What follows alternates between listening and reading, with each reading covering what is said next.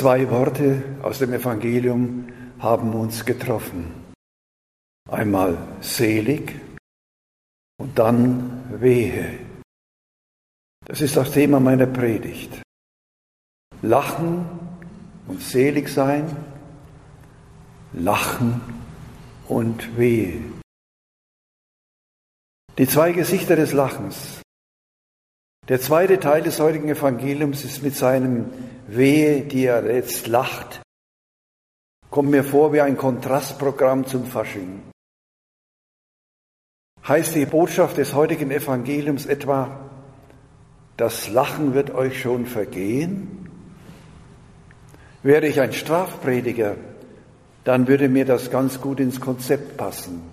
Aber die christliche Botschaft heißt Evangelium, Euangelion im Griechischen. Gute Nachricht, frohe Botschaft.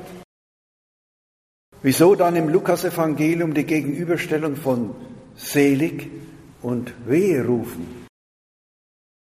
Wie so vieles in der Welt hat auch das Lachen zwei Gesichter. Es gibt das fröhliche Lachen, das aus einem glücklichen Herzen kommt. Das Lachen und sich freuen mit anderen über einen Erfolg. Das Lachen, das aus einem heiteren Gemüt kommt. Das Lachen, das sich über das Leben freut. Das Lachen, das sich über das Gute freut. In diesem Lachen leuchtet schon etwas von der Seligkeit des Himmels auf. Es gibt aber auch das andere Lachen, das der Schadenfreude, wenn ein anderer hereingelegt wurde. Wer den Schaden hat, braucht für den Spott nicht zu sorgen, sagt ein Sprichwort. Es gibt das dreckige Lachen über sexuelle und zodige Witze. Es gibt die Quelle des menschlichen Lebens, aus der wir alle kommen, der Lächerlichkeit preis. Es gibt das überhebliche Lachen, wenn andere besiegt und gedemütigt wurden. Es gibt das geringschätzige Lachen des sich abwenden vor der Not und dem Elend der Armen. Diesem Lachen gilt das Wehe Jesu. Es ist das Lachen ohne Liebe, das Lachen der Hölle. Ein zweites, das Lachen Gottes und das Lachen Jesu. Viel wurde in den vergangenen Jahrzehnten darüber nachgedacht, ob Gott lacht, ob Jesus gelacht habe. Von Jesus wird uns berichtet, dass er weinte über Jerusalem, ja. Wenn auch vom Lachen Jesu nichts im Evangelium steht, so heißt das nicht, dass er nicht gelacht habe. Wer wie er die Botschaft der Liebe und der Befreiung den Menschen ausrichtet, wer Menschen heilt, Sündern und Ausgegrenzten Ansehen und Würde gibt, der kann auch lachen. Das Alte Testament jedenfalls kennt einen Gott, der dem Menschen eine Zeit des Lachens zumisst und zuspricht. Der weise, lebensnahe Prediger im Buch Kohelet schreibt, für jedes Geschehen gibt es eine bestimmte Zeit. Eine Zeit zum Weinen und eine Zeit zum Lachen. Einmal scheint man im Alten Testament das fröhliche Lachen von Menschen fast akustisch zu hören. Das war damals, als die Israeliten aus der Gefangenschaft Babylons heimkehrten da begannen sie vor Freude zu lachen, wie es im Psalm 126 heißt, als der Herr das Los der Gefangenschaft Zions wendete, da waren wir alle wie Träumende. Da war unser Mund voll Lachen und unsere Zunge voll Jubel. Der Gott der Bibel ist ein Freund des Lebens. Er kennt nicht wie die Götter und Göttinnen der Heiden, die der Fantasie der Menschen entsprungen sind, Neid und Missgunst, weil es Menschen gut geht, sie sich darum freuen und deswegen lachen und singen. Jahwe, der Gott Israels, ist ein Gott, der sich so offenbart. Ich bin der, der für euch da ist, der zu euch steht und mit euch geht. Jahwe schenkt den Menschen das Leben mit seinen Freuden und Genüssen, denn er ist ein Liebhaber des Lebens wie es im vierten Kapitel des Buches Jesus Sirach heißt. Und als Sarah im hohen Alter Mutter wird und den Isaac geboren hat, sagt sie, Gott ließ mich lachen. Jeder, der davon hört, wird mit mir lachen, wenn eine alte Frau noch schwanger wird und ein Kind gebiert. Ein drittes, Jesus preist die Armen selig.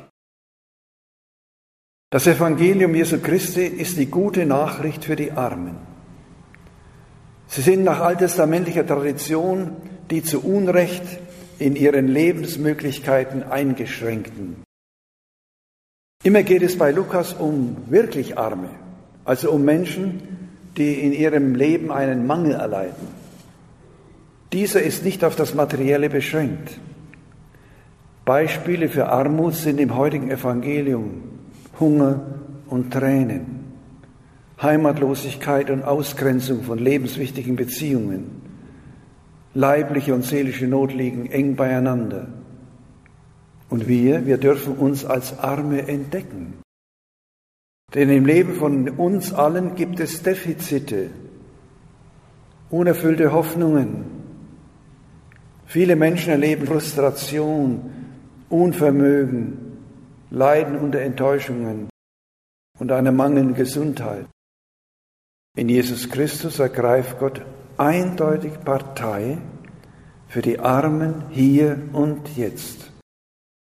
Aus der Zusage endzeitlicher Verwandlung aller Mängel erwächst jene Hoffnung, wie jetzt schon in unserer Armut den Reichtum Gottes aufleuchten lässt. So kann die jetzt erlebte Armut zur Armseligkeit werden. Jesus sucht gerade im Lukasevangelium diese Menschen immer wieder auf und lässt ihre Leiden und Mühe ganz nah an sich heran. Und auf diese Weise macht er es möglich, dass die Armen, die unter Hunger, Trauer, Krankheit, Heimatlosigkeit und Schuld leiden, ihren Schmerz nicht verdrängen müssen. Und ein viertes, weh euch, ihr Reichen und Satten. Weh euch, ihr Reichen, ruft Jesus seinen Hörern zu, weil er mit Hellsicht der Anteilnahme die Vergeblichkeit und die Gefährlichkeit solcher Selbsttröstung durchschaut. Lottofieber, Finanzkrise zeigen, welche Macht die Gier nach Geld über die Menschen haben. Wovon werden Reiche sich trösten lassen, wenn ihnen diese Sicherheiten des eigenen Vermögens abhanden kommen und sie zu spät erkennen, dass die Reichtümer wahren Lebens jene sind, die wir verschenken, die uns in Liebe und Solidarität geschenkt werden. Wer zuletzt lacht, als ich im Juli 1944 die Aufnahmeprüfung für das Gymnasium in Bamberg machte, mussten wir in Deutsch Sätze aus der Gegenwart in die Vergangenheit übertragen. Der Deutschlehrer schien kein Anhänger Hitlers gewesen zu sein. Die Katastrophe des Dritten Reiches stand unmittelbar bevor. Hochmütig hatten die Nazis sich als Herrenrasse präsentiert und alle anderen Menschen zweiter Klasse oder zu Untermenschen degradiert. Eine der Sätze, die der Deutschlehrer ausgewählt hatte, war ein bekanntes Sprichwort. Der Mensch denkt und Gott lenkt. Bei der Bekanntgabe des Prüfungsergebnisses wurde unter großem Schmunzeln mitgeteilt, dass einer der Schüler das Sprichwort folgendermaßen in die Vergangenheit übertragen hatte. Der Mensch dachte und Gott lachte. Dies stimmt mit dem Psalm 2 überein, die Könige der Erde stehen auf, die Großen haben sich verbündet gegen den Herrn und seinen Gesalbten. Ja, die Großen, auch heute in der Welt haben wir Angst vor ihnen. Doch er, der im Himmel thront, lacht, verspottet sie. Mit einem Zuruf, selige Armen, denn euch gehört das Reich Gottes, dürfen wir uns aus diesen Gedanken verabschieden. Armut ist nicht Gott gewollt. Jesus zeigt uns, ihr braucht nicht vor der eigenen Armut zu fliehen. Ihr müsst sie nicht mit eigener Habe zudecken. Selig sind die Armen nicht, weil es so schön und erstrebenswert wäre, arm zu sein. Armut, Mangel und Tränen als solche sind keine Kennzeichen der Herrschaft Gottes oder seines Schöpfungswillen. Gott ist mit den Armen solidarisch. Selig sind die Armen deshalb, weil Gott mit seiner ganzen Leidenschaft und Zuwendung mit den Armen so solidarisch sein will, wie er es uns durch Jesus vorgelebt hat.